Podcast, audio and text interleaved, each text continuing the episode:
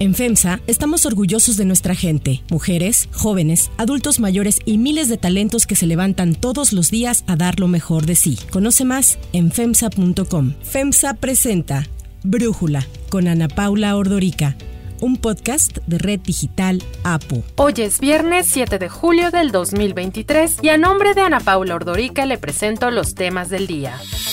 Las corcholatas de Morena han gastado millones de pesos en los cientos de espectaculares que tienen por todo el país.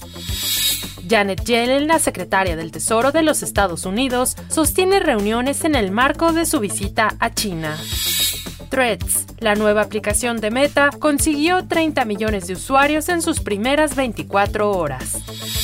Pero antes, Ana Paula nos presenta el tema de profundidad. Para este episodio nos pareció una idea positiva pensar en qué leer en el verano ya que ahora sí, pues para muchos ya las vacaciones arrancaron a todo lo que da. Y para ello le agradezco a Sebastián Ansaldi, director de marketing y comunicación en Grupo Planeta México, darnos los libros que considera van a hacernos pasar un buen rato en este verano si estamos buscando qué leer. Sebastián, muchísimas gracias por eh, platicar con nosotros aquí en Brújula. A ver, ¿qué libros nos recomiendas? Hola, ¿qué tal? Muchas gracias a ustedes por, por este espacio y por darle difusión a la lectura que siempre es una gran práctica para las vacaciones, sobre todo aquellos que no tienen tanto tiempo de leer en el año, sí poder tomárselas en su descanso, ¿no? Entonces, elegí algunas cosas que creo que tienen un poco relación con el descanso y con la lectura de entretenimiento, pero no solo con eso, sino también con aquellos libros que nos ayudan a pensar, porque también las vacaciones es un momento que también no solamente es eh, de descanso, sino también de parar un poco, de reflexionar sobre lo que venimos haciendo, sobre lo que queremos o sobre lo que pensamos que pasa en el mundo, ¿no? Entonces hice un poquito una selección variada que tiene siempre alguna, algún ancla em, coyuntural, digamos, ligada mm, quizás al mes o a lo que esté pasando en julio. Voy a empezar con, con un libro que, mm, que, es, una, es un thriller, este, mm, un poco en la línea de este, los libros de John Katzenbach, ¿no? Los que este, asesinos en serie. Katzenbach es un autor que, no ha logrado eh, tener un relevo a lo largo de estos años, no ha aparecido un autor en ninguna editorial que haya logrado hacer este relevo, como tampoco ha pasado con, con, otros autores como Stephen King. Y este libro que se llama El carnicero y el pájaro, de una autora nueva que se llama Alaina Urquhart, escribió un, libro sobre, es un thriller, es un thriller sobre asesinos seriales. Hay muchísima expectativa en el mundo editorial anglosajón y español y de habla hispana sobre este libro y sobre esta autora. Más que nada lo que hay que recordar es el título del libro porque es su primer libro, es El carnicero y el pájaro. Es efectivamente un thriller de asesinos seriales, pero hay una característica que para mí lo vuelve, lo vuelve apetecible y lo vuelve distinto a otros libros de asesinos seriales que sí hay a montones como libros, y es que Alaina es forense en su vida real. Ah, Vive en Estados Unidos, y entonces esa característica puntual vuelve las escenas y las hipótesis y la historia en sí misma completamente diferente. Es un diferencial que uno empieza a disfrutarlo desde las primeras páginas porque claro, hay un saber hacer, hay una expertise de ella como forense que definitivamente le da un toque absolutamente diferenciado. Entonces, es una novela que cumple con todos los requisitos del thriller, del thriller de asesinos seriales, pero con esta, esta característica de ella como forense, como escritora, pero aparte, su personaje, su protagonista, es efectivamente una patóloga forense. Entonces, eso va obviamente mm, surcando toda la novela. Hay también un, detective, por supuesto, que la ayuda en la, en la búsqueda de este asesino serial. Es una, es una novela que aparte ya este, la autora ha confirmado que continuará haciendo otras entregas, es decir, que esto no muere en este libro, sigue y además este, ha sido mm, comprado los derechos para estrenar una serie de televisión.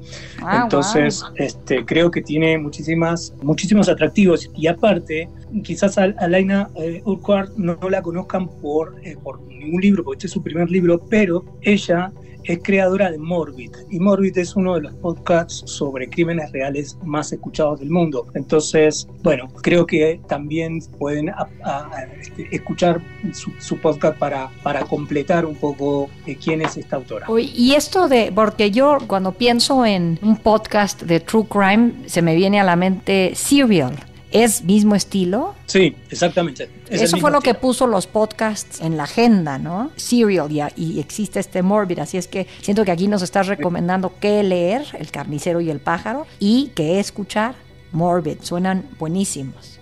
Exacto. Y para estos lectores que ya te digo que hace rato que estaban esperando un sucesor, un relevo de John Katzenbach, que es, digamos, de los grandes autores de asesinos seriales y que no venía a aparecer, yo creo que esta es un libro que efectivamente tiene todas las fichas para ocupar ese lugar. Buenísimo, entonces, este, El carnicero y el pájaro, ¿qué otro libro nos recomiendas para el verano si a alguien no le atrae el tema policíaco y este tipo de contenido?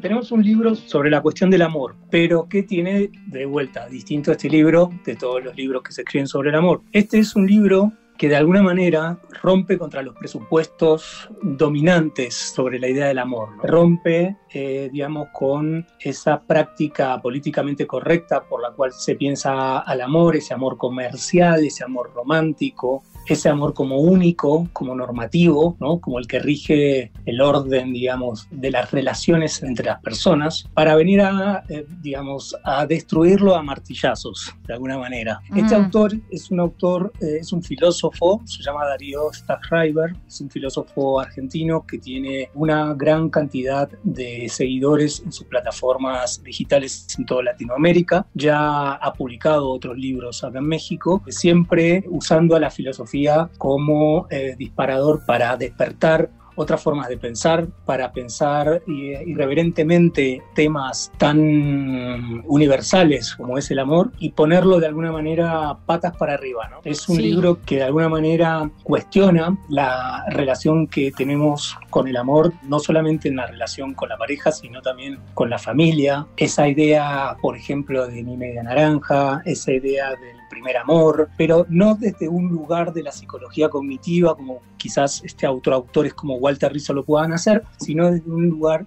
absolutamente filosófico, es decir, apelando a distintas ramas de la filosofía que tratan obviamente el tema del amor, pues es un tema universal y que se viene hablando hace muchísimo tiempo y lo pone, digamos, de una manera, de una manera absolutamente crítica. Y bueno, su apellido es difícil de escribir, entonces Su apellido tiene una sola vocal, es Darío y su libro se llama El amor es imposible. Lo vamos a poner en la descripción del episodio. Ahí vienen los nombres de los libros, los nombres de los autores y vínculos para las tiendas para poder comprarlos, porque, pues sí, te digo, es, es complicado este apellido. ¿Qué otros nos tienes? El amor siempre vende. Sí, totalmente y en todas sus posibilidades, incluso cuando es imposible. Exacto. Este, y aparte, Darío va a estar en México, va a estar en México haciendo una presentación el 19 de julio, luego pueden ver las redes de Planeta para ver dónde, y así que tendrán también la posibilidad de escucharlo. Es un gran orador, es un gran showman, digamos, para, para hablar, es un gran speaker y, digamos, eh, aparte de tener su libro, eh, tendrán la posibilidad de aquellos que tengan tiempo de ir a acá en Ciudad de México. Perfecto. ¿Qué otro libro nos recomienda, Sebastián?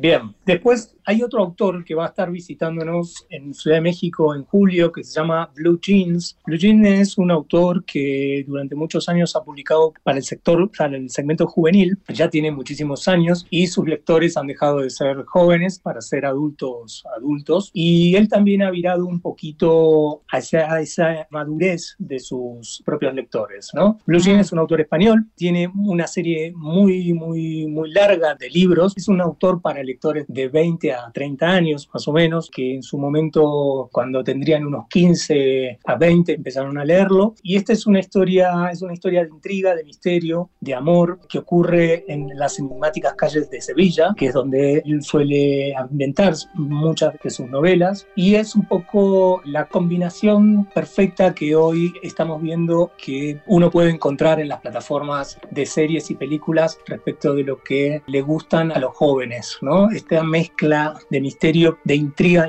y, muertes, pero con amor. Y esta es un poco la combinación que también hace Blue Jeans en este libro que se llama Los crímenes de Chopin. Es una novedad, vamos a tener al autor también haciendo una firma de ejemplares el 22 de julio, así que la gente que lo sigue ya ha venido varias veces a México, es un autor muy conocido aquí por, por el segmento juvenil, por el segmento joven y ahora un poquito joven adulto o adulto joven. Y bueno, acá hay otra posibilidad, digamos, para un público de otra edad y que combina un poco el amor y el misterio en otras dosis. Perfecto. Siempre es bueno alguna recomendación para los lectores más jóvenes, ¿no? ¿Y qué más nos tienes, eh, Sebastián? Luego elegí una novela gráfica que tendrá en los próximos meses, no recuerdo claramente la fecha, se llama El Eternauta. El Eternauta es una serie de televisión que será estrenada por Netflix en, ya, ya te digo, no me acuerdo si en julio o agosto. El Eternauta es una novela gráfica escrita en los años 60. Imagínense ustedes que en la Ciudad de México amanece un día común y corriente con una lluvia de copos que no es ni nieve ni ni cenizas del popo y que lo que se visualiza a primera instancia es que ese contacto con esa nieve mata. No voy a spoilear la historia, es una historia escrita hace muchísimos años pero muy vigente. Mucha gente la recordó cuando vivimos la época de pandemia. Es una novela donde no se puede salir a la calle porque estos copos causan la muerte y entonces de modo muy casero algunos antihéroes de, forman parte de esta, de esta novela gráfica se animan a salir y encuentran que, bueno, que en la ciudad, en este caso esto ocurre en Buenos Aires, eh, en Argentina, se encuentran con que hay un gran movimiento de resistencia que han salido como ellos a encontrar cuál es el origen y cómo luchar contra esto que está diezmando a la población. Es una historia que fue escrita en 1960 por un escritor de novelas gráficas y de cómic argentino desaparecido durante la dictadura militar argentina que llama Osterheld y por Solano López, sus ilustraciones, también un gran ilustrador de, muchísimas, de muchísimos cómics conocidos en toda Latinoamérica. La serie es conocida también en toda la región y tendrá esta serie en Netflix protagonizada por Ricardo Darín. Es una gran oportunidad para poder leer la novela gráfica antes de que la serie se estrene. Es una mm, novela gráfica que ha tenido años intentando hacerse película, serie y nunca este, sus herederos eh, lograron aprobar ninguna de las ideas. Era muy costoso también efectivamente producir un tipo de serie o película como esta. Hoy con el mundo de la inteligencia artificial y las tecnologías digitales ha logrado, ha logrado que se, facilite. Y además, bueno, un elenco y una dirección espectacular hacen que esta sea uno de los grandes lanzamientos de Netflix para toda la región. Y este es el libro en el que está basado, es una novela que recomiendo muchísimo, se llama El Eternauta y por Oesterheld. Buenísimo. Y creo que por ahí tienes una recomendación más. Bueno, me faltaba lo que es estrictamente literario, ¿no? Lo que es para el paladar fino, el paladar de, el paladar negro, digamos, de la literatura. Para eso me quería reservar alguien que también nos va a estar visitando a fines de julio, se llama Rosario Villajos. Esta es autora premio Biblioteca Breve de Sex Barral de este año. Rosario va a estar visitándonos eh, también un, sábado, un sábado 29 de julio, va a estar presentando su libro. Esta es una novela, se llama La educación física está ambientada a principios de los años 90, digamos, dibuja un retrato de, un adolescente marcado por una relación complicada con su propio cuerpo, ¿eh?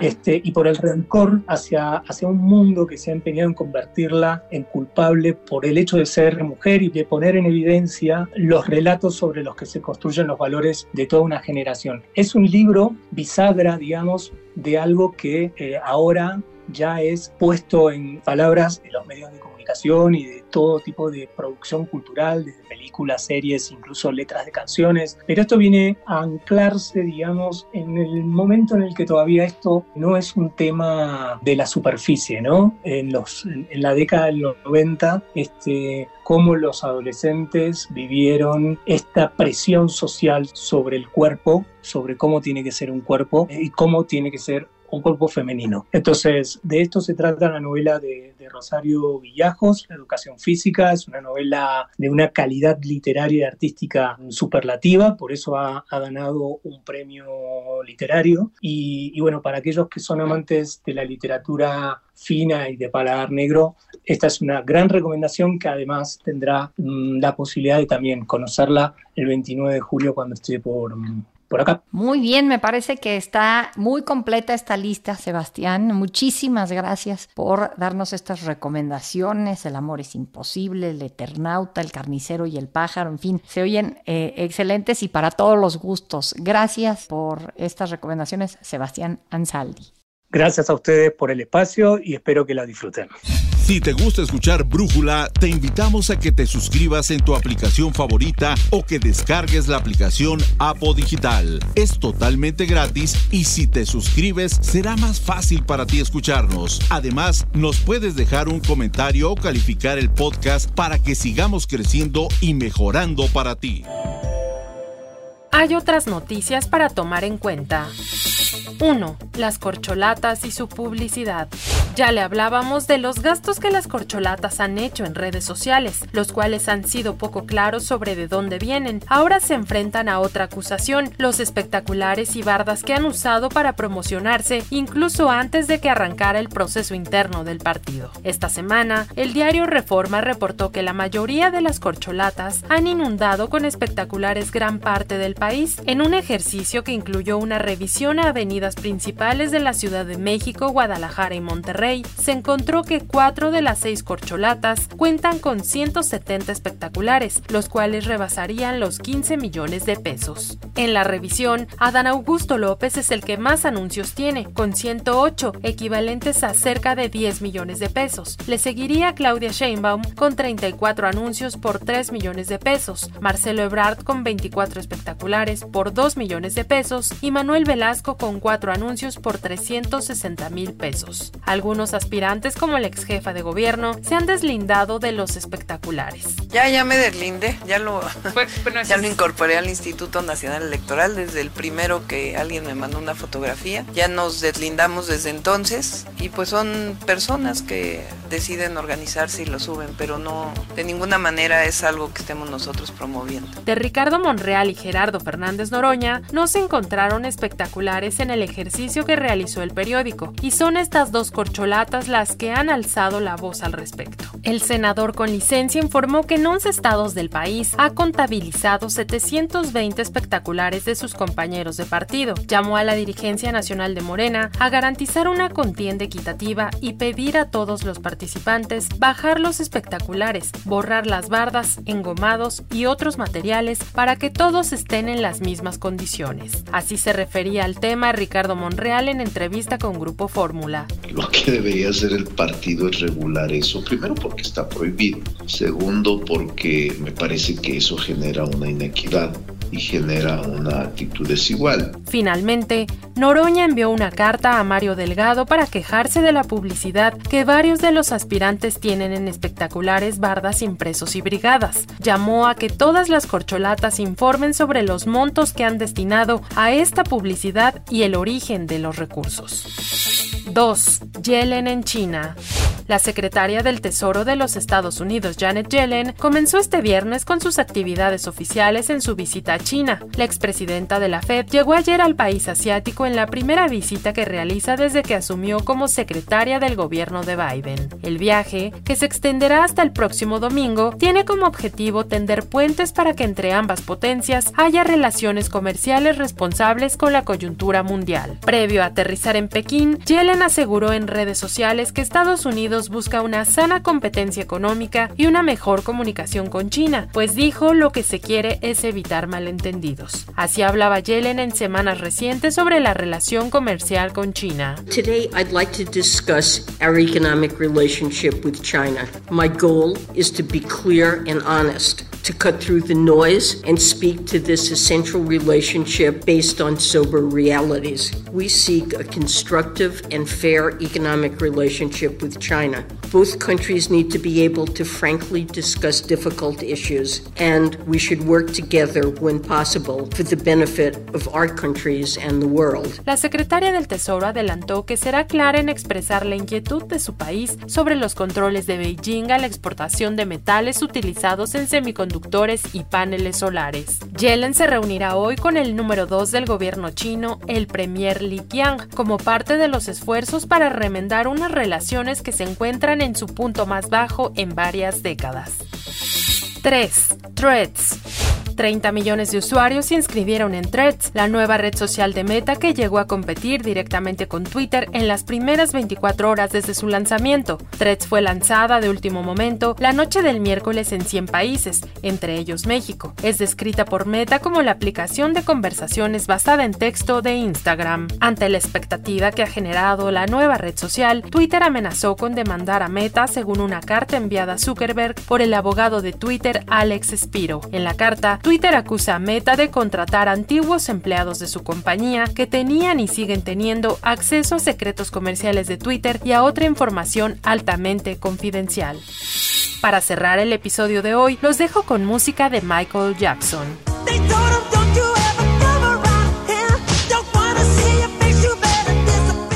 El 7 de julio de 2009, la familia y los fans de Michael Jackson se despidieron del rey del pop en un emotivo homenaje tras su muerte. El féretro del cantante fue colocado frente al escenario durante el acto celebrado en el Staples Center de Los Ángeles tras un funeral privado previo. Entre los artistas que participaron en el homenaje están Stevie Wonder, Lionel Richie y Mariah Carey. El concierto congregó a más de 2.500 millones de espectadores alrededor del mundo, convirtiéndose en la transmisión televisiva más vista de la historia.